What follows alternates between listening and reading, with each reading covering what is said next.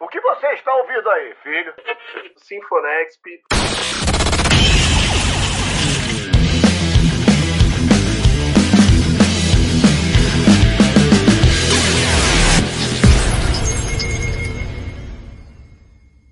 Está no ar mais uma vez o Sinfonexp, que é o seu programa de entretenimento musical que traz entrevistas com grandes artistas que, se vocês não conhecem, vão conhecer a partir de agora. Se vocês já conhecem, olha, vai ter revelações que vocês nunca antes ouviram.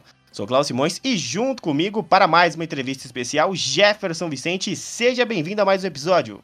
Salve, salve, Klaus, amigos ouvintes do Nexp Podcast, especialmente dessa edição do Sinfonexp que é o nosso espaço, a nossa janela musical no Next Podcast, sempre abri abrindo espaço e trazendo é, novos talentos para trocar uma ideia com a gente e falar do nosso assunto favorito, que é música. E hoje temos a banda Recreio, representada por dois integrantes. O André Garbini e o Ricardo de Carli vão estar aqui conosco. E eles representam também o Arthur Valandro, o Gabriel Burim e o Bernard Simon. Meus caros, sejam bem-vindos aqui ao Sinfonex. Muito prazer em ter vocês no nosso episódio. Bom, muito obrigado. Pelo espaço aí também. Poder conversar um pouco sobre o projeto, conhecer um pouco do podcast de vocês também. Muito obrigado. Valeu, pessoal. Muito obrigado. E tudo passa, é claro, por uma apresentação.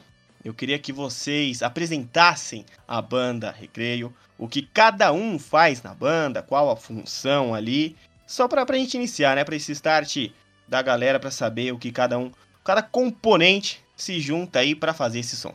Então, é, a Recreio surgiu de um outro projeto é, do Arthur, que tu mencionou antes aqui, do Arthur Valandro, que é um dos integrantes da Recreio, né? Que se chamava Soundlights, era o nome do projeto. E nele já tava eu, o André no caso, né? O Arthur, o Gabriel e o Bernard. O quinto elemento novo é o Ricardo, que está aí para Recreio. Mas a gente vem já de uma trajetória de, de um EP que a gente já lançou, já divulgamos, já fizemos turnê com a Soundlights, em 2017 e tal. E o projeto foi se reformulando, foi virando uma coisa diferente, foi ficando em português as músicas, tudo mudando. E a gente chegou com essa ideia da Recreio, o Ricardo também entrou logo antes de virar Recreio mesmo. E agora a gente está com o nosso primeiro álbum, né, lançado, o Tirando os Melancólicos, e com esses cinco integrantes, né. Eu, o Ricardo, o Gabriel, o Bernardo e o Arthur. E o quem toca o que é uma pergunta difícil de responder, assim, porque a gente troca de instrumento. Nós dois somos bateristas da banda, mas a gente também toca os instrumentos em outras músicas. Cada um faz umas coisas, assim, diferentes, mas a maioria das músicas foram compostas pelo Arthur, que não tá aqui hoje. E ele canta, assim, né? É a voz principal do disco. Mas a gente se alterna nos instrumentos e os próximos trabalhos também vocês vão ver composições de outros integrantes, provavelmente outras pessoas cantando também. É isso aí dentro do da Recreio também, como uma a indústria pessoal de banda independente que ataca em outras frentes também, a gente acaba pegando um pouco esse espírito do faça você mesmo e já fizemos uh, cartazes, capas de single, clipes, tudo dentro de casa, assim. Uh, eu pude fazer alguns desses trabalhos visuais também e com a parceria dos, dos outros guris da banda, né, nos clipes atuando, performando. E a produção do disco foi feita por mim e pelo Bernardo. A gente dividiu esse trabalho. Uh, além de tocar nas músicas, também tivemos essa função aí que começou em 2019. Acho que dá para dizer que esse disco, o trabalho dele, a pré, começou em 2019 e terminamos, lançamos agora esse ano, poucos meses atrás. E acredito que essa é a pergunta que mais devem fazer né, para os integrantes. A origem do nome Recreio. Quando, como surgiu, de onde surgiu, toda essa história aí sobre este nome da banda. Qual que é a tua lembrança? Depois eu conto a minha. Tá, vamos, cada um conta a sua. Uh, então, é, para mim, assim, esse nome, ele surgiu de uma vontade, assim, já que a gente tinha de trocar, a gente queria um nome em português, mas ele veio de um de um processo que surgiu junto com a nossa produtora, com a Marta, uh, Marta Carrer, que é a, é a, sexta integrante do, do coletivo Recreio.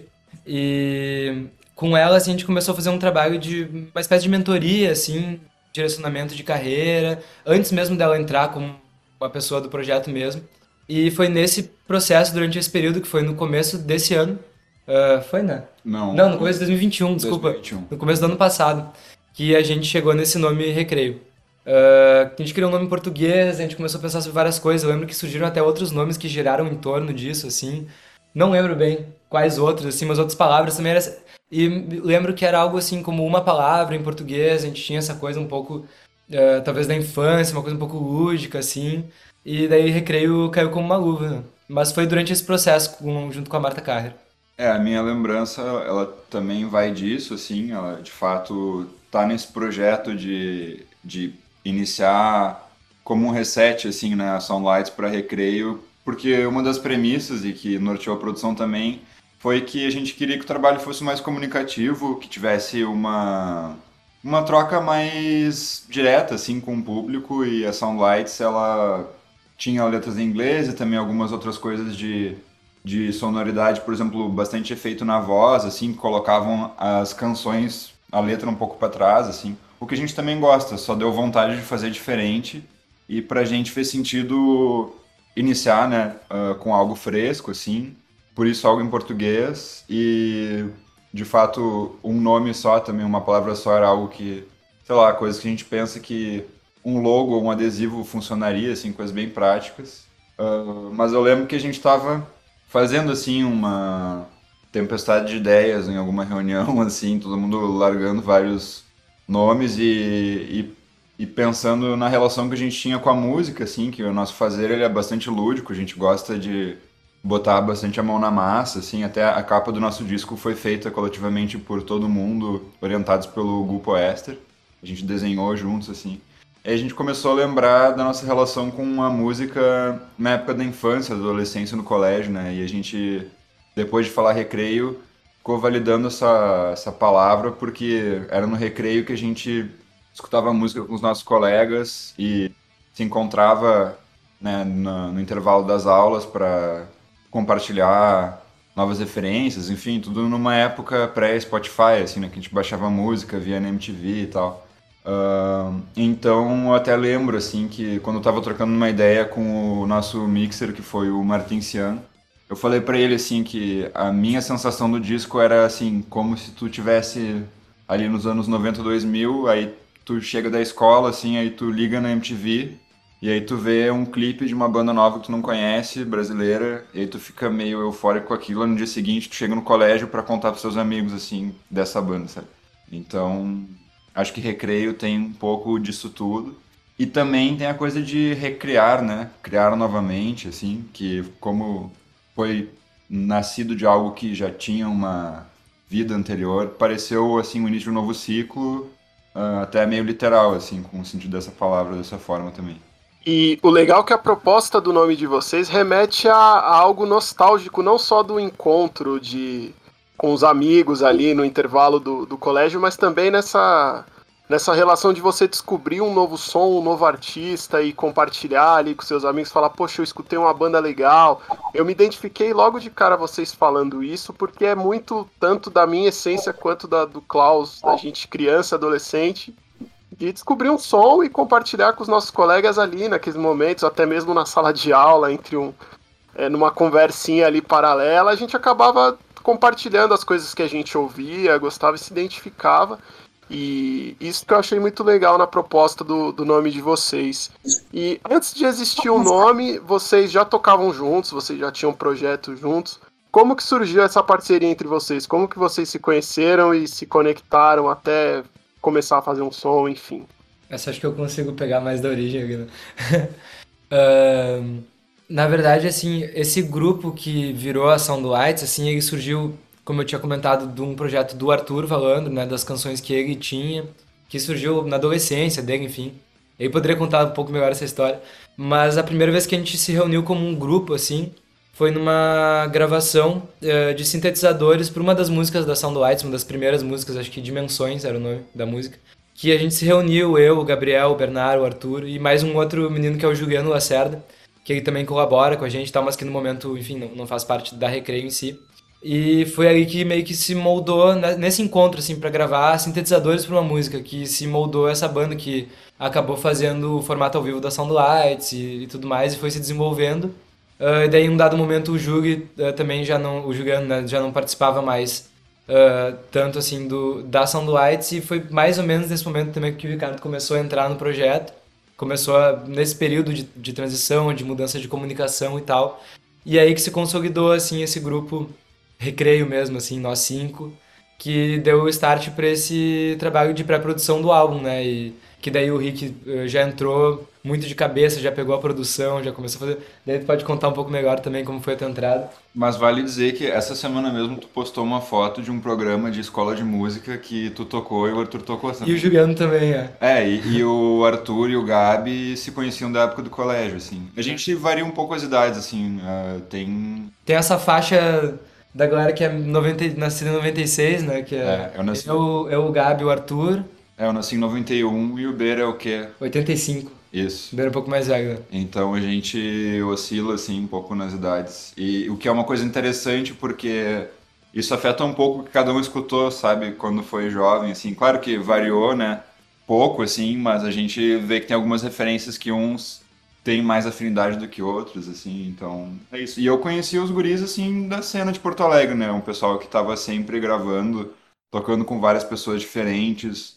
O Ber tinha um estúdio que era a casinha e depois virou a casona, que gravou várias pessoas daqui. Tem sessão de vídeo no YouTube. O, o André tinha um selo com o Ber e com outras pessoas, outras pessoas também, que era a Tronco, que, enfim, agitaram um festival. E tu aqui. trabalhou com a gente na Tronco também. É, fiz vídeo, assim, eu trabalho com vídeo também, então tem, assim, uma, uma- as mesmas pessoas se vendo durante muito tempo e, na verdade, eu sempre admirei muito os guris, assim, então eu ainda me sinto muito novo nesse grupo que já tá há tempo juntos, mas olhava, é- olhava de fora e gostava muito, assim, então... Mas a recíproca é verdadeira também, a gente também curtiu o teu trabalho. né? Ah, massa. Tipo, a gente foi colega de faculdade também, mais É ou menos. Foi monitor de uma cadeira Isso. que eu fiz na faculdade de música da URGS. A gente, música popular, É, a a gente eu me formei em música popular e o André tá se formando, Tô me formando agora. E Então- o Bernard tá e o Bernardo tá querendo entrar, é. É legal falar sobre o curso de música popular aqui em Porto Alegre, porque assim, eu fui da segunda turma. O curso de música existe há muito tempo, música erudita, né? Da URGS, né? Da, da Federal do Rio Grande do Sul. isso. E aí foi inaugurado o curso de música popular, que era muito legal, porque daí tu pode aplicar com vários instrumentos diferentes e ele tem um currículo novo que os professores ahn, fizeram do zero, assim, tipo, claro, tinha coisas tipo harmonia, contraponto, etc, que a gente compartilhava com as outras músicas, né, eruditas e tal. E aí o que aconteceu é que muitas pessoas da cena, muito ativas, começaram a estudar também, e isso acabou gerando uma conexão muito interessante na cidade, assim, de misturar uma visão acadêmica, mas uma visão muito prática também da música. Então acho que vale salientar, assim, várias bandas que estão atuais e trabalhando na cena em Porto Alegre hoje, muitos têm integrantes que estão cursando música popular, assim, então bem interessante esse, esse adendo e essa história toda. É, a cena gaúcha, ela é muito forte, muito importante, né? Muito rica, contribuiu com várias bandas e a gente espera aí que em breve, o mais breve possível, Recreio seja aí é, uma referência e toda referência tem um gênero para acompanhar, né? Hum. Hoje, como que vocês definem o próprio gênero ou como as pessoas definem o gênero de vocês? Talvez ali um indie, rock alternativo, como que a própria banda definiria um, um gênero, quem sabe de uma playlist aí, o Spotify vai fazer aquela playlist, vai colocar vocês na capa lá, de qual playlist estamos falando? Olha, justamente por esse lance de comunicação direta e como a gente quer enxergar as coisas, assim, esse álbum que a gente gravou é um álbum de rock. Simplesmente rock, assim, porque ele engloba vários eh, estilos dentro do rock. Dá pra falar de indie, dá pra falar de rock alternativo, dá pra falar de uma nostalgia nos 90, uma coisa nos 70, da canção, sabe? Uma coisa meio Beatles também. Dá pra falar de muitos tipos de rock, assim, que estão dentro desse disco, mas a coisa que realmente gira tudo em torno, nesse álbum, é rock, assim. Não é algo fixo, necessariamente, não é algo que necessariamente seja, assim, o mote de todos os próximos trabalhos, mas seguramente, assim, esse álbum é um álbum de rock. E a gente quer deixar isso bem claro, assim, também. É, porque, enfim, foi, foi a nossa investigação, foi a nossa busca, até a ver com o que o Ricardo falou da MTV, dessa coisa, é, uma espécie de nostalgia, essa coisa do recreio, tudo que a gente estava falando. É, tem muito a ver com o rock, assim, né? A gente sempre, apesar de curtir outros estilos, assim, e ouvir muito outras coisas para além do rock, é algo meio central, assim, na vida de todos nós aqui que, que fazemos parte do coletivo. E vários tipos de rock, emo, sabe? Sei, sei lá, nem sei para onde mais ir, assim, porque eu acho que a gente pegou em bastante, bastante pontos, assim, do rock, né? O que, é, que tu acha? Eu lembro que quando a gente estava gravando, um dia a gente foi num, num mercado uh, comprar algumas coisas, assim, tipo, mercado orgânico que tinha lá. E a gente começou a conversar com uma menina que estava nos atendendo, a gente falou, ah, a gente tá gravando um disco aqui. E era em Garopaba, né, em Santa Catarina, um lugar mais praiano, assim. E aí ela perguntou, é rock ou reggae? e isso ficou muito na minha cabeça, assim, e sinceramente ali que eu me dei conta que era de fato um disco de rock que a gente tava fazendo. Porque assim, durante a gravação a gente sempre escutava muita música. E como a gente tava fazendo esse primeiro disco um pouco assim, tomados pela ideia de tipo, saber que era um projeto grande, que era um disco e tal. A gente ouviu muitas coisas durante o disco, durante a gravação do disco, que a gente ouvia quando a gente era jovem, né? Justamente dessa fase aí do recreio. Então a gente, como o André falou é isso, a gente ouvia muita coisa, assim, né? de toda essa lista aí. Mas eu sinto também que algo que eu vejo como, pelo menos um caminho que eu gostaria de seguir ou até de afundar mais o pé, assim, é que é o seguinte. A gente se ateve a algumas coisas que a gente não tinha tanta consciência antes na Soundlights, que era sobre a forma pop, assim, sabe? Sobre essa questão de comunicação envolve isso também. Então, uh, eu gosto de pensar um pouco nesse rótulo de pop experimental, sabe? Eu acho que isso tem algo que me interessa muito porque, assim, a gente gosta também de música experimental, de outros tipos de gênero, e até o nosso modo de compor, assim, quando a gente estava levantando os arranjos, ele é muito experimental no processo, assim. E depois a gente vai entendendo o que que fica, o que que sai. Mas o lance da forma pop, sabe? A forma de comunicar uma canção eu acho uma coisa muito potente, assim. Então, eu sinto que se a gente consegue estressar algumas coisas pro lado experimental, em termos de timbre, sonoridade, mas ao mesmo tempo consegue alinhar a essa estrutura pop, a gente tem chance de bater em vários lugares, sabe?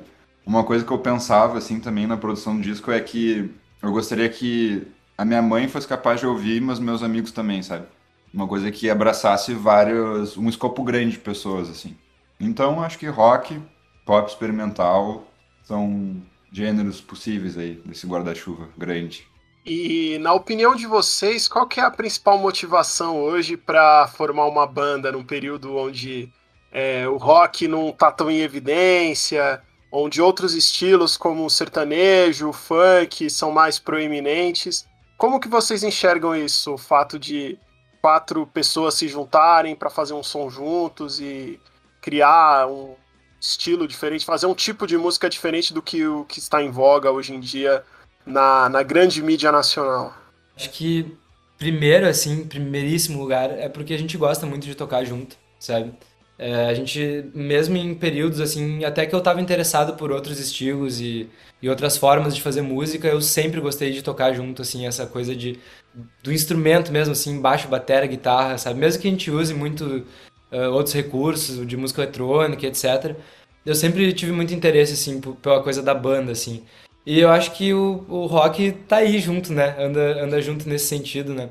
Mas eu acredito, assim, até por uma questão de momento, assim, isso é uma, uma leitura minha, né? Não tenho tanta certeza, assim, disso. Mas a gente se encontra num período de abertura, assim, né? No momento onde a gente tá saindo um pouco mais e frequentando shows, etc. E eu percebo um interesse, assim, de, de meu e de pessoas ao meu redor, assim, de ver a música acontecendo ao vivo, sabe? Independente de ser rock, independente uh, de ser música eletrônica, enfim. Mas a coisa do encontro mesmo, sabe? E, e eu acho que a gente nunca deixou de fazer isso, até durante esse período pandêmico, que foi o momento da pré-produção do nosso álbum. A gente não se encontrou presencialmente, né? A gente manteve as, tudo pelo Discord aqui, que a gente tá a gente tá usando, a gente manteve tudo pelo Discord, online e, e encontro e tal. Mas muito nesse esforço de estar tá junto e da troca, e eu acho que ter uma banda, essa coisa de tocar os instrumentos juntos, traduz isso de forma musical, sabe? Eu acho que é meio por aí, assim, uma coisa de, de gostar mesmo, assim. Mesmo se eu tivesse com outra, outro momento de pesquisa, olhando mais para outro tipo de, de forma de fazer música, pro estúdio ou para música eletrônica, enfim, eu acho que a banda é uma coisa que faz parte de mim mesmo, assim. E eu acredito que. Uh, também serve pro, pro pessoal, assim, que, que tá no recreio, assim, a galera gosta de tocar junto mesmo, é uma, uma coisa que mesmo se a gente não tivesse recreio, provavelmente a gente estaria fazendo, sabe? Então, acho que vai muito do desejo mesmo, da vontade, assim. É, eu sinto que se tu enxerga assim, e de fato acho que é um ponto bem possível, né, que, que rock já não é proeminente como foi, eu acho que isso acaba sendo até uma possibilidade, assim, de, bom, se tem menos gente fazendo, quer dizer que tem mais chance de ser escutado, por um lado, assim. Não sei, estatisticamente falando, né? Um, eu, sobre outros gêneros, assim, eu, eu tento escutar bastante música de vários lugares e países, continentes diferentes. Acho isso bem importante por diversos motivos. Um, música sertaneja eu gosto até a mais antiga, assim, ali dos anos 50, 60. Essa atual não consigo me relacionar muito, apesar de achar impressionante como criou uma indústria ao redor, assim, né? Realmente admirável, assim. Mas é um gênero que eu não não sei, não conseguiria tocar, assim, não sei tocar. Então acho que porque rock, assim, é... fico sempre voltando para essa coisa da infância, assim, né? Mas a gente acabou sendo muito marcado mesmo. E também acho que é legal destacar que regionalmente, assim, Porto Alegre tem um histórico de rock, né? Rock gaúcho e também a, a proximidade com Argentina e Uruguai, assim, né? A gente acaba escutando bandas de lá também. E uma coisa que eu sinto, que acho que complementa o que o André comentou também, assim, que é a gente tá vendo, assim, essa, esse número muito grande de, no, no, no topo das listas de música de música sertaneja ou música pop uh, muito eletrônica, né, que envolve normalmente uma cantora, um cantor e produtores por trás.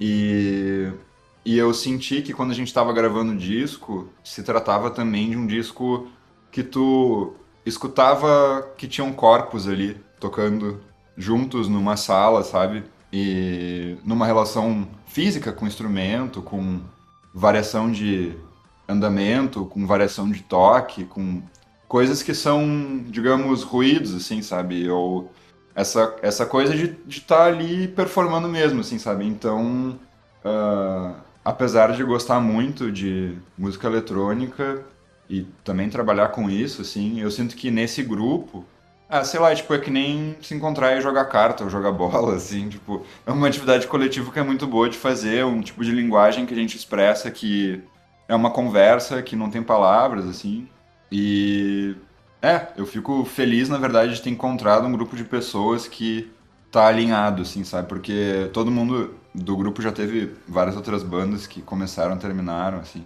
e eu sempre acho que o mais difícil são as pessoas, sabe? Porque a música, normalmente, o pessoal curte a mesma coisa, assim.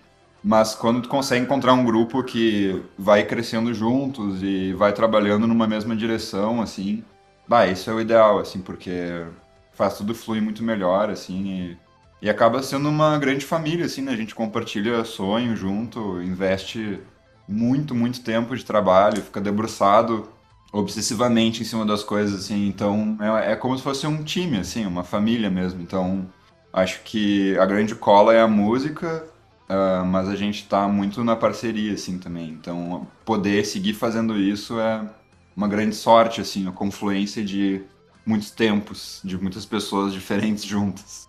Perfeito. É, a cena gaúcha, o rock gaúcho, já tem uma história muito, muito interessante, né? A gente vê desde não só as mais famosas, como Engenheiros, Nenhum de Nós, mas o TNT, o Júpiter Maçã, depois Cachorro Grande, Pública, até Jingle Bells, que é uma banda mais recente. Tem uma história super interessante de bandas incríveis. É, o que vocês ouviam do cenário gaúcho, assim, antes de montarem banda, antes de se conhecerem, tocar? Quais eram os artistas favoritos de vocês aí do Sul? É, então, eu acho que uh, o rock gaúcho é uma coisa bem forte, assim, né? Bem marcada, assim. Né? Sempre que a gente fala que faz rock, a gente fala que a gente é daqui, vem esse, esse papo, assim, né? Essas bandas, essas referências e tal. E é uma coisa que faz parte até meio de uma forma, assim, do inconsciente nosso, assim, sabe? Ter crescido ouvindo no rádio, e vendo flyer, e vendo essas bandas, e vendo essas pessoas até, dependendo do lugar, assim, que, que a gente tá na cidade, assim. Então, assim, eu não sei te dizer exatamente porque, uh, cara, eu já ouvi muito música do Júpiter, sabe? Tem muita coisa que eu gosto de, de todas essas bandas que tu mencionou, assim, tem, tem coisas que eu me interesso aqui e ali. mas uh, eu não vejo assim. Uh, até queria saber o que, que tu acha também. Eu não vejo assim como se a gente se, se apoiasse tanto nessa coisa do rock gaúcho como referência, assim, e mais às vezes como um, só uma força, assim, sabe? Um, às vezes até uma vontade de mudar, de fazer diferente, sabe? De ver coisas que, tipo, bah, na real, isso aqui eu curto, isso aqui eu não curto, sabe? Como é uma referência, mas não é só uma referência de jogar, sabe? Jogar para trás, jogar para cima e querer fazer algo como aquilo, mas às vezes até de querer fazer algo diferente daquilo, sabe? Eu tenho muitas bandas interessantes, assim, consigo pensar em músicas muito legais de todas essas partes, assim, replicantes, curto muito os primeiros discos, assim. É, consigo pensar em várias bandas, assim, dessa, dessa cena. Graforrest, Harmônica, que é uma banda experimental, gosto muito, assim. Até da carreira solo do, do Marcelo Bir, que me interessa também. Mas... Enfim, todas essas bandas, assim, né, tem coisas interessantes e também algumas coisas nem tão interessantes, assim. E eu acho que essa é a coisa interessante nossa, né, de ser uma banda do cenário gaúcho, né, de poder jogar a favor e contra algumas coisas, né? Poder pegar o que a gente gosta, mudar o que a gente não gosta, enfim. Isso que tu falou, para mim, parece quase um sintoma das bandas gaúchas atuais, que é tipo, tentar não ser uma banda gaúcha. e talvez faça da, tipo, das bandas ainda mais gaúchas, sabe? Porque eu acho que a galera daqui tem um lance que é muito autocrítico, assim, e é, maioria, das vezes negativo, e às vezes também pareceu em alguns momentos da história faltar uma parceria, sabe? Ou, tipo, ter uma coisa meio competitiva. Sei lá, posso estar viajando aqui, mas eu já senti isso algumas vezes, sabe? E eu acho que isso de fato está mudando, acho isso bem positivo, assim. Uh, mas ao mesmo tempo, por mais que tu tenha comentado que a gente não olha tanto para isso, assim, quando eu mostro para pessoas de fora, do Rio, São Paulo, até pessoas daqui, Algumas já comentaram algumas coisas sobre Júpiter. Assim, ah, sim, é verdade. Sobre, Júpiter tem. É, tipo, corrente. fumaça pura, uma que Argila, te lembra um pouco. Uh, mas enfim, para responder o que, que eu escutava, assim. Ah, eu escutava várias bandas pequenas, porque quando eu comecei a tocar na época do colégio, tinha muito festival emo, assim, e aí tocavam, uh, tipo, talvez maior, uma das maiores, no caso, Fresno, assim, né, mas tinham outras também. Uh, eu lembro de, claro, isso, tu vai conhecendo, primeiro tu escuta coisas de fora que chegam até ti, assim, aí depois tu vai entendendo a história do teu lugar e vai começando a ouvir, assim, tem todo esse panorama. Uh, mas o que eu acho legal falar são bandas de hoje, que a gente tem uma relação, uh, que tem uma troca muito ativa, assim. Uh, por exemplo, tem uma amiga nossa que estudou com a gente, que é a Viridiana, a B, ela lançou o disco há não muito tempo atrás, assim, e eu acho que ela fez uma coisa que não tinha sido muito feita aqui de pop, assim, sabe? E ela compôs e produziu tudo sozinha, assim, uma coisa que vai pro hiperpop, mas que tenho certeza que tem muito a ver com indie também. Ela toca guitarra de um jeito que eu acho muito legal, assim. Uh, aí tem um outro conhecido nosso que tem um projeto chamado Piano Coquetel, é, e tem, lançou o disco agora, Botando Lenha na Fogueira Errada. Isso, esse disco... Muito bom. Esse disco, sim, tem muito a ver com o rock gaúcho, assim. Pra mim, ele é um clássico instantâneo do rock porto-alegrense, porque eu acho que ele pegou coisas, assim, mais próximas, talvez, do Júpiter e de outras, outras referências que que estavam aí, mas também tem a ver com Stereolab, também tem a ver com outros tipos de música e, e eu sinto a coisa do sotaque, assim, que algumas coisas, algumas pessoas reconhecem quando a gente mostra também o som de ter o sotaque gaúcho, porto-alegrense, assim.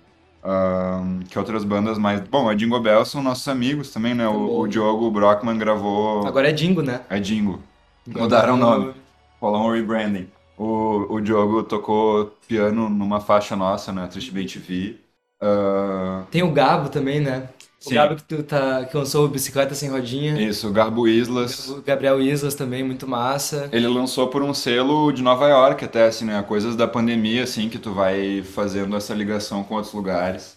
Um... É, tem uma galera aí em volta, assim, que a gente também...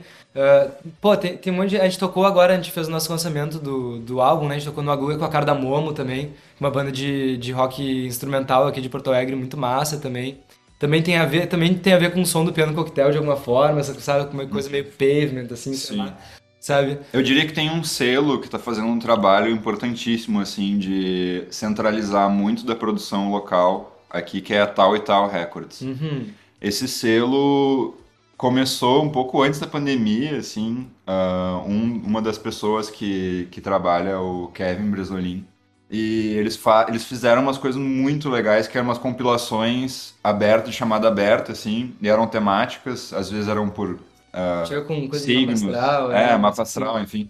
E eles estão ajudando muito, assim, vários uh, eventos agora presenciais também, tá rolando em alguns pontos novos da cidade que surgiram depois da pandemia, porque vários outros fecharam, né?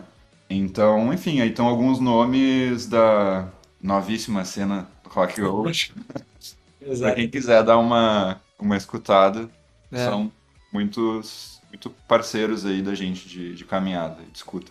E claro que todos eles têm aqui o, o convite para aparecer no, no Sinfonexp e depois a ponte pode ser feita porque é um espaço que vem para todo mundo. Pô, certamente, a gente adoraria estender essa mão aí, fazer essa conexão com a galera. Tenho certeza que tem muitas histórias que são legais de, de contar e músicas legais de ouvir também. E agora vamos conversar um pouco sobre a estreia de vocês, de fato, tirando os melancólicos para começar, né, o que esperar deste álbum? É um álbum de estreia, claro que teve muita ansiedade sobre o lançamento dele, a construção por trás dele. Então, o que esperar desse álbum aí pela Recreio? Olha, uh, eu espero que quem escute sinta alguma coisa, assim. Sinceramente, eu acho que quem se dedicar a uma escuta sem pressa, fora do tempo contemporâneo, uma escuta na ordem do disco, que foi uma coisa que a gente pensou com muito carinho e levou muito a sério assim na construção e na referência também entender que existe uma narrativa uh, que tem muitas tonalidades diferentes entre o lado A e o lado B, assim, que compõem uma mesma narrativa, assim. E como já foi comentado, é um disco de rock, mas que também aponta para outros uh, lugares, assim. E, enfim, eu acho que vale começar a introduzir assim a ideia conceitual por trás do disco e por trás desse nome, porque a gente teve essa pretensão de, de fazer algo que criasse um universo um pouco para além só do som, assim.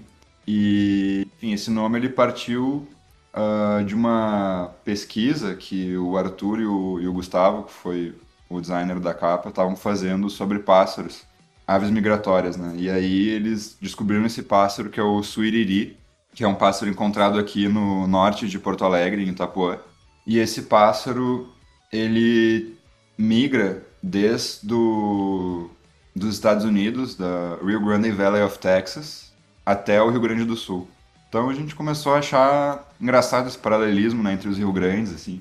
E o nome científico desse pássaro é Tiranos melancólicos, escrito em latim, né? E daí a gente viu que esse nome era muito forte, assim, e quando a gente conversava com algumas pessoas e falava o nome, quando a gente comenta esse nome, o pessoal meio quebra um sorriso, assim, ou parece que desperta uma curiosidade. Porque, primeiro que sou um pouco como o nome de banda dos anos 80, eu acho que, tipo, essa banda poderia ter existido no Brasil, assim, nos anos 80 em algum lugar. Uh, mas enfim, daí esse pássaro que, que faz essa migração entre esses dois lugares, ele vem de lá até aqui para acasalar e para terminar o ciclo de vida dele. A gente ficou pensando assim né, no, no que, que envolvia essa questão de imigração e de, e de também assim ter crescido ouvindo referências que são norte-americanas e que são uh, estrangeiras a nós e ao mesmo tempo ouvido música brasileira, sabe? Entender qual é a relação assim né, entre essas influências que são de fora, as influências que são daqui. E essa imagem também de um pássaro migrando e passando por diversas paisagens, assim, a gente quando estava produzindo disco em algum momento até se preocupou, parecia que cada música apontava para um lado, sabe? Tipo, parecia que cada música poderia ser parte de um outro disco que tivesse dez músicas parecidas com a música que tu escolheu, assim, porque elas realmente apontam para referências diferentes. Só que daí a gente começou a abraçar isso e entender que parecia algo como tá realmente sobrevoando paisagens e cada vez que tu passa por um lugar, uma cidade diferente, tu escuta uma sonoridade diferente, assim. Então, o disco ele tem esse clima de, de travessia, de viagem, como se fosse uma viagem de carro mesmo, assim, a gente sempre comentava que seria um, um disco bom para ouvir na estrada, assim. Então, enfim, e esse conceito ele também abarca outros pontos uh, que são temas das letras que o Arthur compôs, né, que são questões sobre crises climáticas, crise humanitária, de relacionamento entre as pessoas, uh, questões de comunicação. Uma assim. própria questão de gênero também, de masculinidade. Isso, né? É... Porque o, o, os Rio Grandes, né? Tanto o Texas quanto o Rio Grande do Sul tem essa coisa da imagem do homem gaúcho, cowboy, muito masculino, construído pela mídia, assim, e uh, enfim, a gente olhou para isso também de uma forma a questionar, tentar entender o que que disso estava na gente, sabe? O que, que enfim, qual, qual era a nossa formação, construção a partir dessas, desses dois polos também. E esse nome é muito sugestivo, assim, né? Ele, ele propõe uma série de paralelismos, assim, a, a própria história do pássaro, esse arco narrativo na migração, essa coisa da vinda dos Estados Unidos para cá, o próprio nome, né, Tiranos Melancólicos, que sugere essa coisa uh, de uma melancolia que vem a partir da tirania, assim, né? Pensando nesse personagem também. Quem seria esse tirano melancólico, assim? Olhando para além do pássaro, né? Uh, como uma pessoa que é tirana, que oprime, mas que também, uh, enfim, passa por um processo melancólico de, de se entender como, como tirano. Ou, enfim, o que, o que carrega isso, né? O que carrega esse personagem. Então, esse, esse pássaro, esse, o tal do Siriri, né? Foi uma espécie de achado mesmo, assim, né? Pra, pra dar um mote pro disco, né? Pra, para puxar todas essas linhas narrativas assim que, que construíram o universo do álbum. Então, assim, uh, quem e a gente convida obviamente todo mundo a quem quiser entender ou uh, mergulhar um pouco mais nessa história, uh, nossos clipes abordam também esses conceitos por outros caminhos, eles inauguram coisas autônomas aos próprios clipes também. Mas a gente tem um encarte digital que a gente imprimiu aqui até pro show e e vendeu, porque a gente não fez mídia física convencional, assim. E aí tem uma outra coisa, que é um pendrive, depois a gente explica melhor. Mas tem esse encarte, eu não sei se ele está disponível no Bandcamp. Ainda não, mas... A gente vai colocar vai na internet e aí tem um textinho ali que introduz uh, esse conceito de uma forma meio realismo fantástico, assim, meio bem de literatura, assim, de contação de história. Então é isso, sim, o Tiranos Melancólicos é um disco que eu passar essa moto aqui. O Tiranos Melancólicos é um disco que, que aponta, acho que, para vários lugares e que eu espero que as pessoas também olhem para si, assim, eu não sei.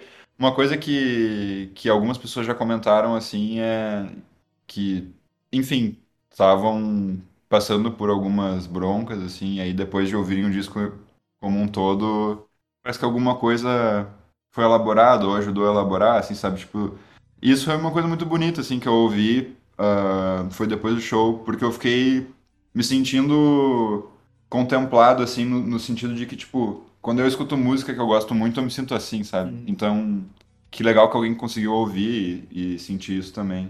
E era a nossa intenção também, né? Quando, quando a gente fez o álbum, era fazer um. Mais ou menos uma música que a gente gostaria de ouvir, né? Não só Sim. uma coisa, sabe?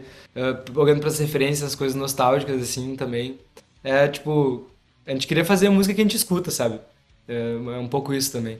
É, e aí assim, a, a gente tem essa ideia também de como o disco ele tem essa, essa narrativa.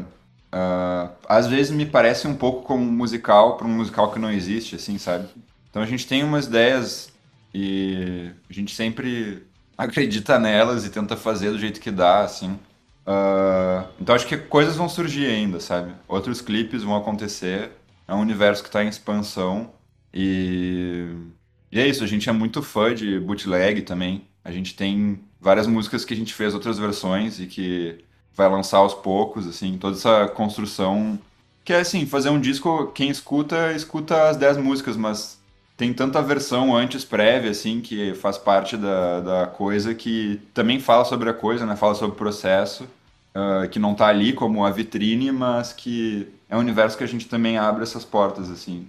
Quem quiser ficar ligado e gostar de mergulhar, assim, nesse processo, a gente tem essa postura de ser bem abertos, assim, sabe? A gente adora as bandas que fazem isso, então a gente simplesmente quer estar tá atuando da mesma forma, assim. Perfeito. A gente falou, vocês falaram, inclusive, bastante sobre videoclipe, como é, eles são feitos, como eles são produzidos, né? Como é a dinâmica da produção de vocês e como que vocês é, discutem essas ideias assim, vamos fazer um clipe sobre música tal, qual diretor nós vamos escolher, se a gente mesmo que vai dirigir. É, como é que é esse brainstorm aí na hora de produzir os vídeos para as músicas de vocês? O Ricardo é um ótimo diretor, né? Então, eu estudei cinema também, além de estudei cinema além de música e tenho gosto por isso, trabalho com audiovisual. E como eu fiz muitas duas coisas, acabei já dirigindo outros clipes também. Uh, por conhecer as pessoas da música e pessoas do cinema, ficava meio fácil, né, de criar essa ligação entre essas duas cenas e começar a trabalhar com isso. Uh, sobre os clipes que a gente fez, ambos eu dirigi, eu gostei muito, foi um prazer incrível uh, poder ter sido acolhido, assim, dessa forma, né, de o pessoal aceitar eu realizar essa função. Uh, por outro lado, também vem essa coisa de tipo, não temos grana para tudo, então o que a gente conseguir fazer dentro de casa a gente faz. Isso é uma das coisas que a gente faz. Não quero e não imagino que se limite a isso, porque não vejo a hora de que outra pessoa dirija e trabalhe, assim, para ter um olhar externo, né? Mas nesse momento fui eu que dirigi. E eu sinto que os clipes foram coisas uh, que surgiram muito a partir das nossas reuniões e nossos desejos, assim, sabe? O nosso primeiro clipe é o clipe de empatia, né? Que a gente lançou do primeiro single. E esse clipe a gente gravou essa, essa música, inclusive, foi uma que a versão que entraria no disco não é que tá no disco, mas a gente regravou ela numa coisa muito assim de apostar numa ideia e, e seguir fundo nela e a gente gostou tanto que ela acabou entrando e virando o primeiro single. E a gente sente uma energia muito forte, assim, algo muito contagiante nessa música que a gente colocou no estúdio, assim, a gente sentiu que foi impresso no dia, ficou impresso no som. E a gente tinha uma coisa muito do corpo uh, quando a gente ouvia essa música. E aí a gente também aliou isso a uma coisa que a gente uh, precisou trabalhar, que a gente pensou, bom, daqui a pouco os shows vão acontecer, a gente vai subir num palco, e a gente não gostaria que simplesmente subisse no palco e tocasse, assim, a gente queria começar a criar uma consciência de performance.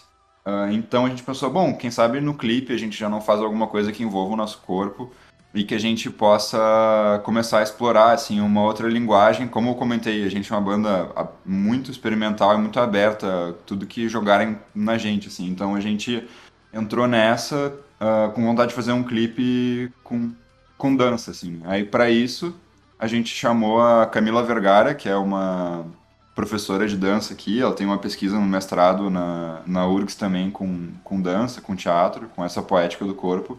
E aí a gente, durante um mês, ensaiou com ela a partir de técnicas de dança, de, dança contemporânea uh, baseadas em improviso, baseadas em imagens, assim. Um, e a gente fez essa preparação com ela e aos poucos uma coreografia foi surgindo a partir dos gestos que a gente tocava os instrumentos, assim. E, e aí o clipe foi uh, o resultado desse processo, assim. Ele, e ele tinha a ideia de ser algo que fosse como se um grupo de. Porque ele foi gravado em casa, né? Na minha casa, é como se um grupo de pessoas que tivesse em casa começasse a dançar, assim, uma, uma coisa quase meio surreal, e entrasse num jogo. Porque a gente é músico, às vezes a gente tá na casa de um amigo e tá com instrumento e toca, assim, né? A gente pensou, se a gente fosse dançarinos, como é que seria se a gente começasse a dançar? E, e também a gente quis se colocar num processo de grupo, assim mesmo, sabe? De passar por isso juntos e a gente toca melhor por ter feito esse, processo de dança, assim, é muito louco, né? A gente começou a conversar em outro nível, enfim. Tem alguma coisa a falar sobre esse clipe também que... Bah, eu acho que é por aí, assim, é uma... Essa ideia de ter essa experiência junto, de, de buscar essa transformação no jeito que a gente se relaciona com nossos corpos, no, com os instrumentos e entre nós mesmos, assim. E foi uma experiência muito importante, assim, até uma coisa que, que eu me lembro, assim, talvez pelo meu lado, mas acho que todo mundo tava nessa, assim, uma coisa um pouco de, de quebrar um pouco com o que a gente está acostumado, uma coisa de vulnerabilidade, sabe? De, de, tentar se abrir, se colocar realmente presente no processo, porque nenhum de nós ali tinha experiência com dança antes, assim, sabe? Nenhum, nenhum de nós cinco uh, tinha dançado antes e estudado, enfim, e até uma certa. Algum, tipo assim, eu tenho dificuldade, assim, com isso, assim, e, e foi muito importante, foi muito bom. Uh, tá nesse grupo, tá uh, trabalhando isso junto entre nós, assim, foi, foi muito bom, assim. E penso no, no outro clipe também, assim, né? No, no, clipe de Fumaça Pura, que é o, que é o nosso, nosso segundo clipe. Esse que eu não, não tava junto quando foi gravado, mas que até consigo falar dele, assim, por ter, por ter, enfim, bolado isso junto, pensado junto todo mundo, né? Que também, assim, é um, é um, é um clipe que conta uma história uh, que parece, assim, no primeiro momento, um, um épico cowboy, assim, uma coisa meio Clint Eastwood, assim, mas que não, na verdade, não é nada disso, assim. É, também pegando esses paralelismos do disco, né, pensando nessa coisa dos Estados Unidos, essa migração e tal. Uh, e essa coisa de vulnerabilidade também, né, porque o, o clipe, ele, ele foi gravado num centro de ecoterapia, é, um, um processo terapêutico de reabilitação que se usa de técnicas com cavalos, assim, né, com exercícios terapêuticos e tal. E aonde foi pensada essa narrativa também de uma quebra de expectativa, assim, uma coisa de é, em primeiro momento parecia aquela coisa, ah, o cowboy, sabe, o machão, aquela coisa, mas na verdade era uma pessoa também com dificuldades e com suas necessidades e que estava passando por um processo terapêutico de reabilitação, assim. E de alguma forma tem um paralelo entre os dois clipes também, sabe? Uma coisa do corpo, de, de sentir de novo o corpo, de ressignificar os gestos, assim. Então acho que tem a ver também com a nossa pesquisa e tudo isso, assim, eu, eu, eu gosto de voltar, assim, a faz uh, parte, assim, desse mote inicial do, do Tiranos, né? Assim, eu acho que a gente não pisa nem um pouco fora, sabe? Quando a gente vai para essa coisa da dança, quando a gente foi para essa coisa da ecoterapia, sabe? A gente tá... É, é, um trabalho que foi dado start, bem como o Ricardo falou, assim, é um universo que está em construção, assim. Então, enfim, foi, foi bom, assim, foi bom fazer. É, mas tecnicamente falando também, eu sinto que o segredo para conseguir fazer as coisas de uma forma efetiva, com baixo orçamento, assim, é entender o que está disponível e fazer disso, fazer da estética, disso uma estética, assim. Por exemplo, o primeiro clipe, a gente quis que tivesse um clima de ensaio ou de algo que fosse um preparo, assim, sabe? Que não fosse muito hi-fi, entendeu? Então a gente usou uma câmera de mão, assim, é, sei lá, não, não deve ser nem HD, acho que não é nem HD a câmera. Uh, então ele tem esse clima, assim, de, tipo, algo que está em processo, sabe? Algo que está sendo construído, algo que não necessariamente é o produto final, uh, ainda que seja o produto final, porque é o clipe, tá lá, mas ele fala, né, dessa coisa que está se formando, se fazendo.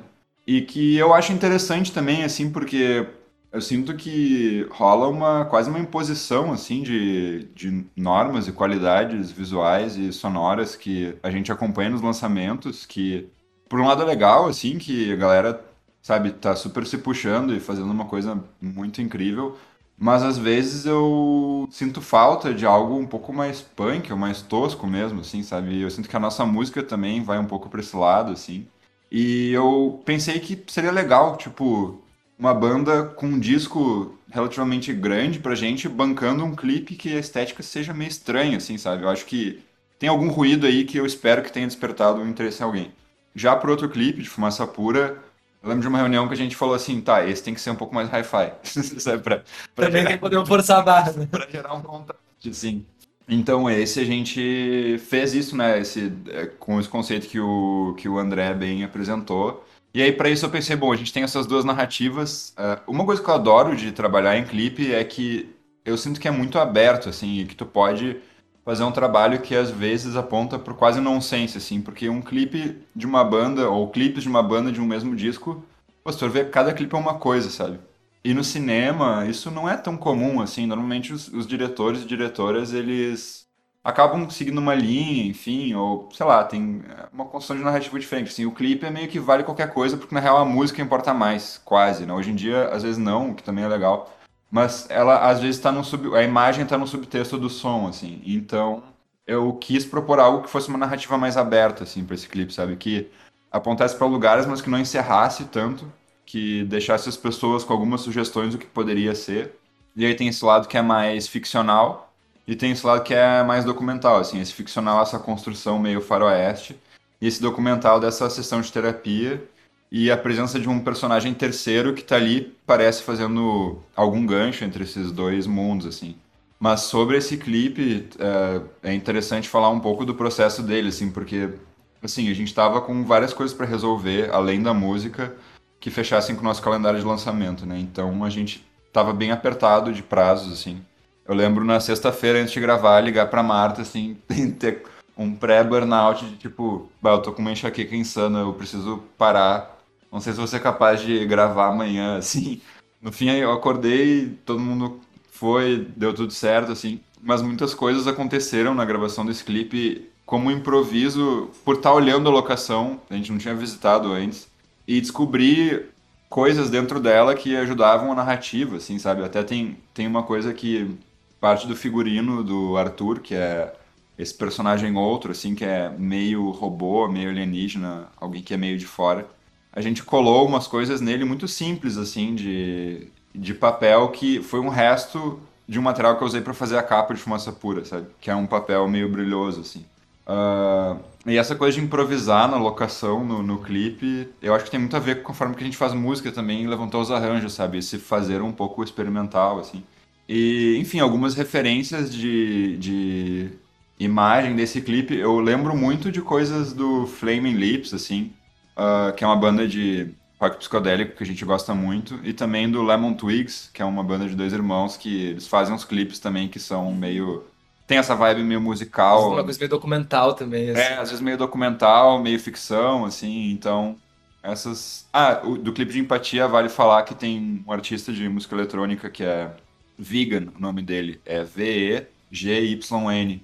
E ele tem uns clipes que ele chama um pessoal para dançar no clipe. Assim. É o clipe de música eletrônica e a galera dançando, só que o pessoal dança na rua, em cima de um terraço, em cima de um navio. E é tudo assim, tipo, uma câmera simples, sabe? Não tem muita produção assim ao redor. Eu achava muito bonito isso, foi algo que a gente tentou emular também. E também tem uma outra referência que é muito louca, que tem um cara, tem um canal no YouTube que é o Buff Corel. Esse cara, ele só dança, ele liga a câmera, canta, ele, ele, canta. Ele, ele, liga a câmera no quarto dele apontada para o espelho e se criou uma comunidade de pessoas que curte muito o canal dele e aí o pessoal manda várias músicas e aí dá pra ver o gênero uh, que a galera como um todo meio curte, assim, os fãs. Então o pessoal manda muita, o pessoal manda muita música emo, manda Tame Impala, manda Panic! at the Disco, uhum.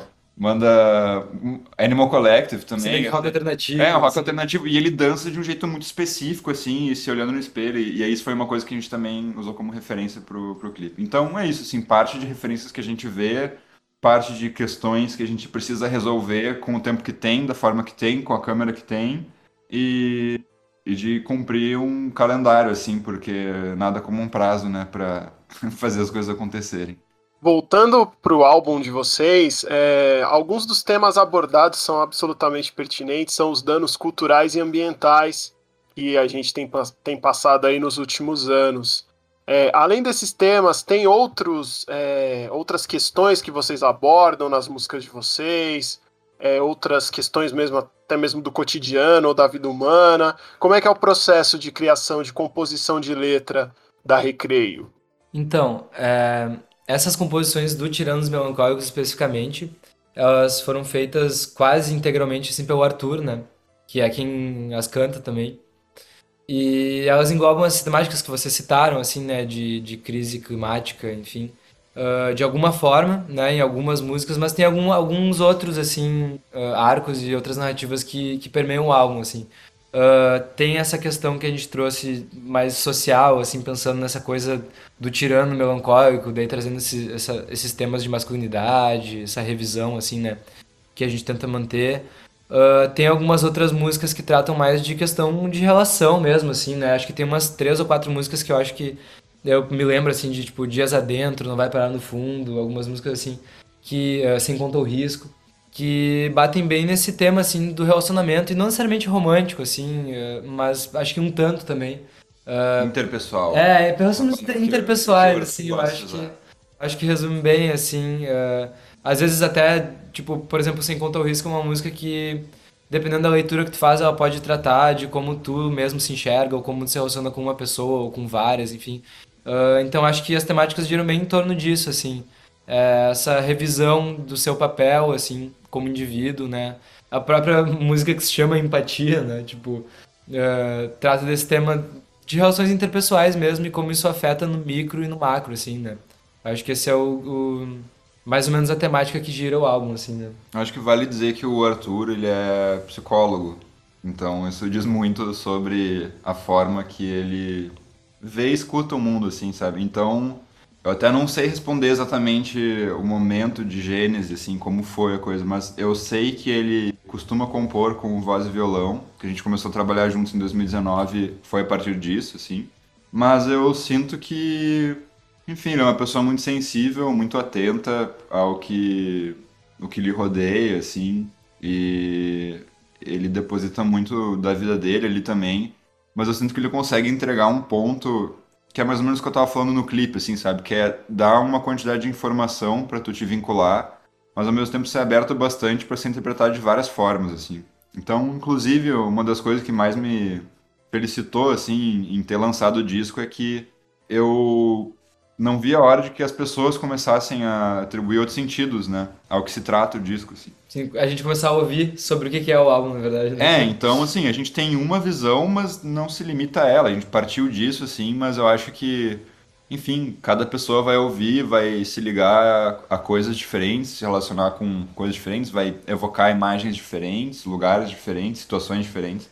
Então, eu fico curioso, assim, para ver como que ele vai envelhecer, como que, enfim, como que a galera vai se relacionar com, com esses temas aí. Uma pauta muito importante, né? Mas sempre muito importante. E eu queria saber agora as referências e as principais inspirações, tanto pessoais quanto musicais, que vocês têm para uma criação, para a banda em si, quando estão todos ali reunidos. Quais são essas referências que vocês mais utilizam? Então, uh, durante assim, esse processo de gravação do, do Tiranos Melancólicos, a gente ouviu muita música. Desde sempre, né? Desde antes a gente vem trocando muito. Mas principalmente na imersão, assim, que durou, foi um período de um mês, em maio de 2021, onde, onde a gente gravou mesmo o álbum. A gente ouviu muito, muito disco, assim, e dentro disso, ah, posso citar algumas coisas, assim, como Clube da Esquina, é uma coisa que a gente ouviu muito, assim. Uh, o Bruno Pernadas, que é um artista português, um músico português, gente gostou muito do álbum dele, mais ou menos. Não, não lembro se saiu naquela época, mas a gente tinha descoberto naquela época, assim. Ouvindo bastante. que mais? O Drug Dealer foi um cara que a gente curtiu também. Muito em torno de canção, né? Como, como o foco do álbum são canções. A gente ouviu muita música, assim, dos anos 70, mas coisa muito atual também, gente próxima a nós. Uh, Beatles, não dá pra deixar de dizer. Quem mais? Vamos. vamos... Ah, a gente ouviu. Uh, também algumas bandas dos anos 90 meio shoegaze, assim. A gente ouviu uh, Broadcast, ouviu Sparkle Horse, Radiohead, uma coisa que a gente gosta, meio naturalmente, assim. Acho que algumas coisas talvez batem na trave disso. Eu lembro que a gente ouvia também, no estúdio mais pra frente, quando a gente gravou Empatia, eu lembro que coloquei alguns sons do Skunk, tribalistas, assim, pra sabe, falando essa coisa pop, assim, né, pra, tipo, entender como criar aquela densidade, assim, de textura que é muito rica, complexa, mas às vezes passa batido e ao mesmo tempo a canção ela comunica muito, assim, sabe? Eu sinto que a gente ouviu coisas que ouvia desde cedo e a gente usou todas as referências que a gente quis e que pareceram funcionar, assim. Eu lembro uma época a gente tentou fazer uma versão de um som meio meio Caetano não rolou muito. Daí foi para o LCD Sound System. É, e, e daí terminou na Nilufer. Isso, é, tem essa artista que é a Nilufer Yania. Ela é baseada em Londres e ela tem um disco incrível que se chama Painless.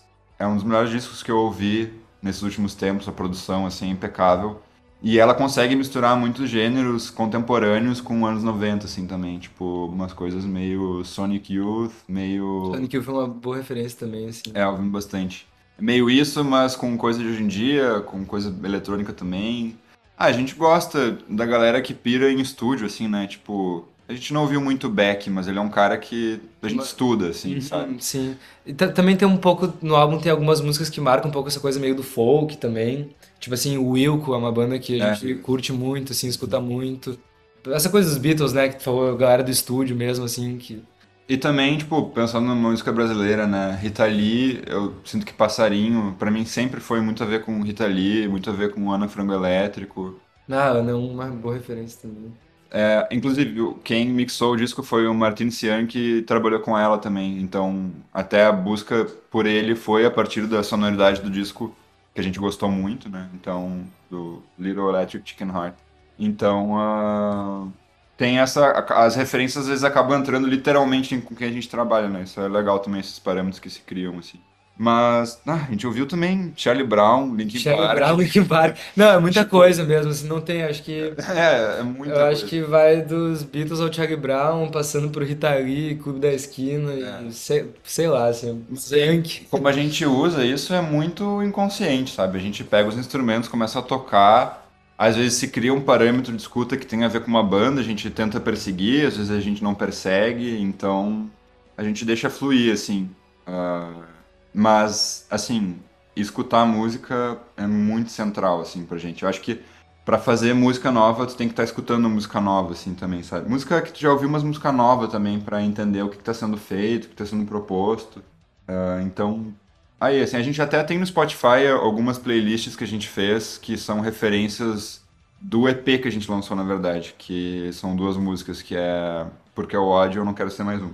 E daí a gente fez playlists baseadas nesse EP. É provável que a gente faça alguma coisa do Tiranos também, porque assim, a gente tem internamente uma playlist de referências que a gente usou durante a pré, mas ela tá desatualizada para lançar assim, mas acho que vale a pena a gente fazer isso, né, e comunicar e lançar é um material interessante assim de compartilhar com as pessoas. E ao longo desses anos tocando junto e vivendo essa experiência toda, quais foram as maiores dificuldades que vocês enfrentaram até chegar no momento atual de vocês? Ah, dificuldades. Eu acho que, bem como o Ricardo falou antes até, né? É, é muito importante encontrar pessoas, assim, né? Que estão alinhadas, assim, né? E que estão que estão apontando para a mesma direção, né? E a gente, enfim, eh, vai se reformulando, assim, né? Sempre. Ah, mas eu acho que as maiores dificuldades são esses momentos de mudança, assim mesmo, né? Eu acho, assim, pra mim, pelo menos, né? Uh, esses momentos de perceber, não, bah, precisamos buscar outras coisas, precisamos reformular e tal. Mas eu sinto que a gente foi muito feliz, assim, né? nesse processo todo, assim, todas as pessoas que participaram do projeto, que entram e que saíram. Isso, digo, não só da Recreio, mas de, de toda essa construção que a gente, que a gente veio narrando, né?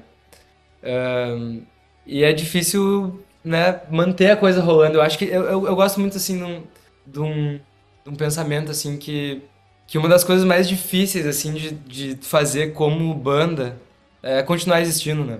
Então, no momento que, que a gente tá existindo, que a gente tá fazendo, acho que a gente já tá superando, assim, boa parte dessas dificuldades, assim, né? E acho que é por aí, assim, enquanto a gente estiver lançando, enquanto a gente estiver conseguindo fazer, enquanto a gente estiver existindo, acho que a gente tá superando bem as dificuldades, assim.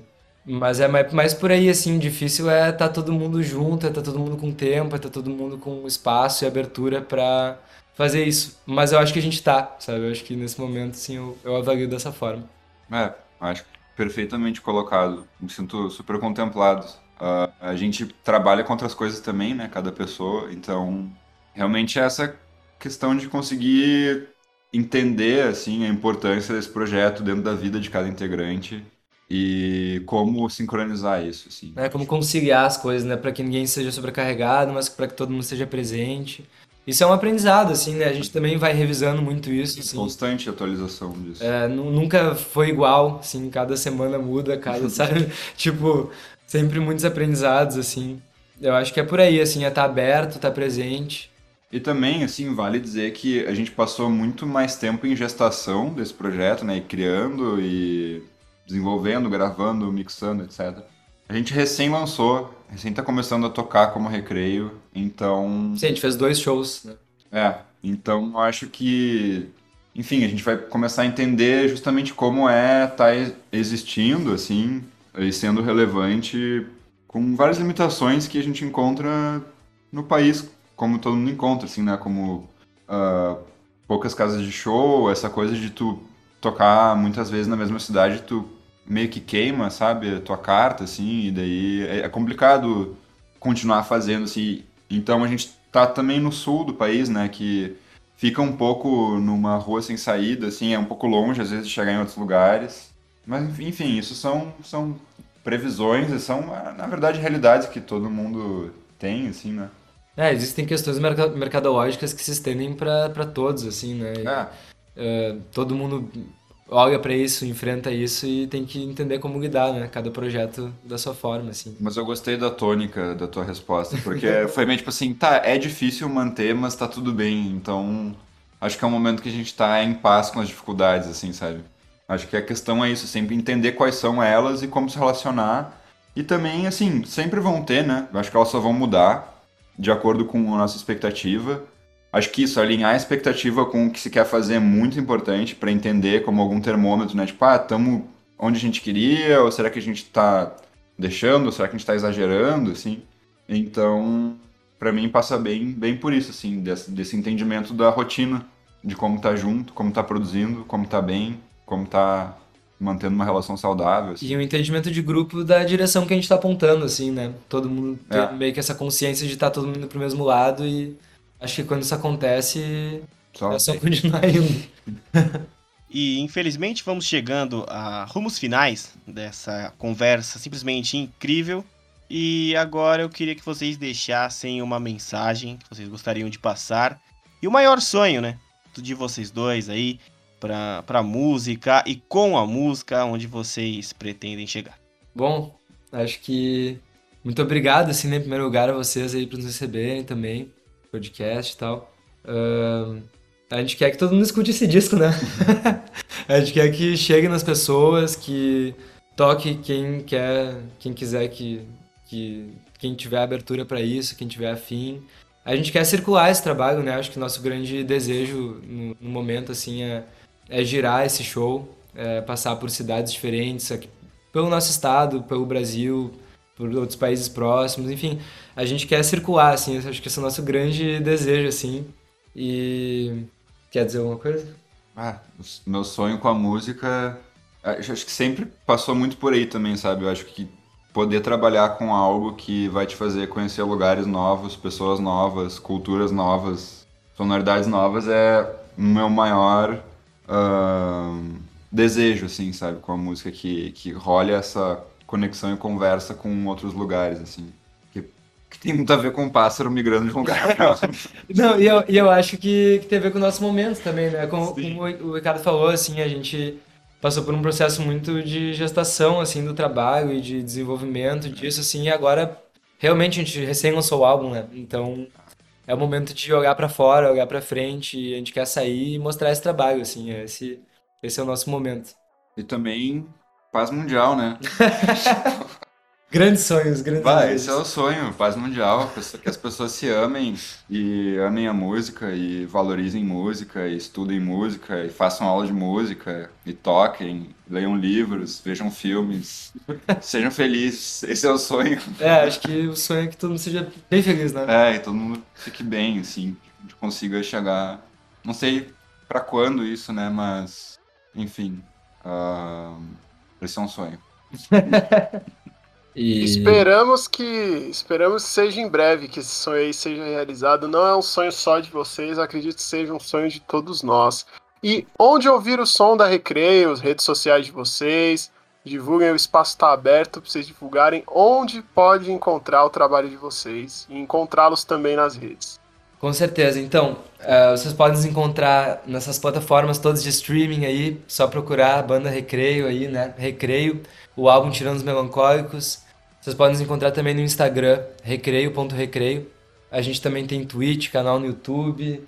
O nosso Bandcamp também, onde a gente uh, vai colocar todos os nossos materiais e bootlegs e merchan e tudo que se segue. recreio.bandcamp.com.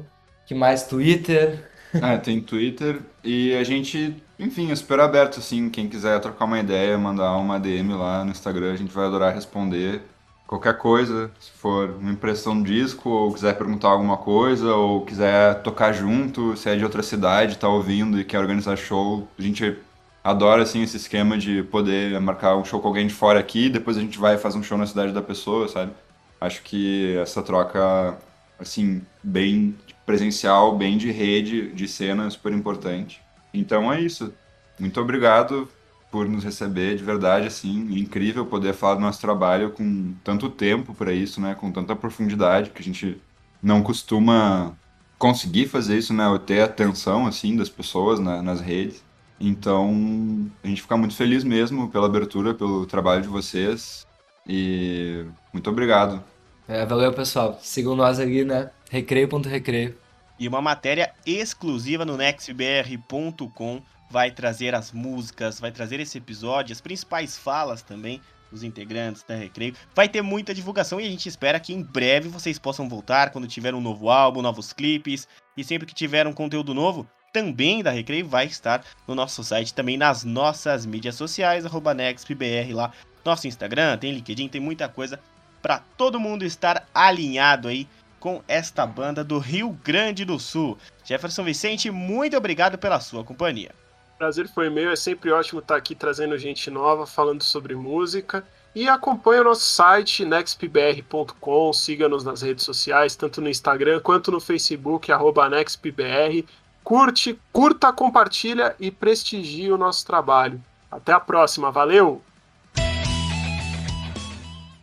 Você está ouvindo aí, filho? Sinfonexp.